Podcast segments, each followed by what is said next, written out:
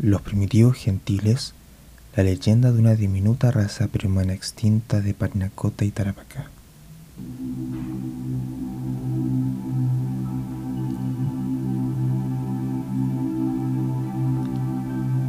Algunos lugareños son precisos en señalar que los gentiles de Tarapacá vivieron hasta hace unos 5.000 años en la zona del norte grande de Chile y que eran muy parecidos a los seres humanos salvo por su pequeño tamaño y su imposibilidad de permanecer demasiado tiempo bajo la luz del sol. De acuerdo a esta cierta línea de esta historia, eran una civilización tan antigua que existían desde antes que fuera creado el propio astro solar, y de ahí la incapacidad de sobrevivir a sus rayos. En comunidades al interior de la pampa de Camarones señalan también que ni su piel ni sus ojos resistían la luz natural. Según parece, nadie aún vivo alcanzó a ver a los gentiles originales que moraron en ruinas alrededor de los pueblos de valles cordilleranos, generalmente en los bordes de valles, pero la versión más popular del mito asegura que medían cerca de un metro o menos de altura, que eran proporcionalmente con un aspecto muy parecido al de los humanos, tenían comportamientos como de niños traviesos,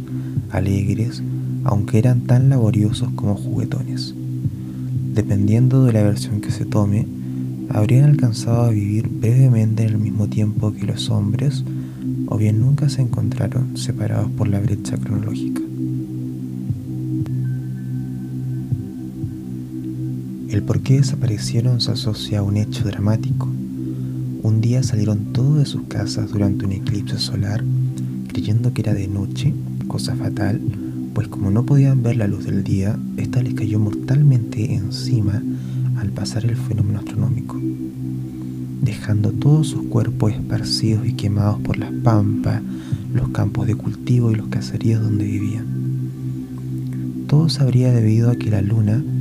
la deidad Paxi en el mito andino, se irritó de celos contra su amado Inti, el dios Sol, cuando una mujer lo sedujo con sus cantos aunque otra versión dice que fue por una alegre fiesta ritual que los gentiles dedicaron al astro sin acordarse de ella, su compañera reina de las noches. En la discusión la luna se tomó revancha tapando al sol y provocando así la tragedia. No desaparecieron del todo, sin embargo, sino más bien físicamente. Cuentan en la pampa que por las noches sus llantos y gritos de sufrimiento aún se oyen por algunos valles, y sus almas salen en pena cuando vuelve a haber un eclipse o incluso cuando hay luna llena, preguntándose qué fue lo que los arrebató de este mundo. No falta quien asocia la leyenda a descendientes de entidades cósmicas, de emisarios del espacio o provenientes de otros planos y mundos.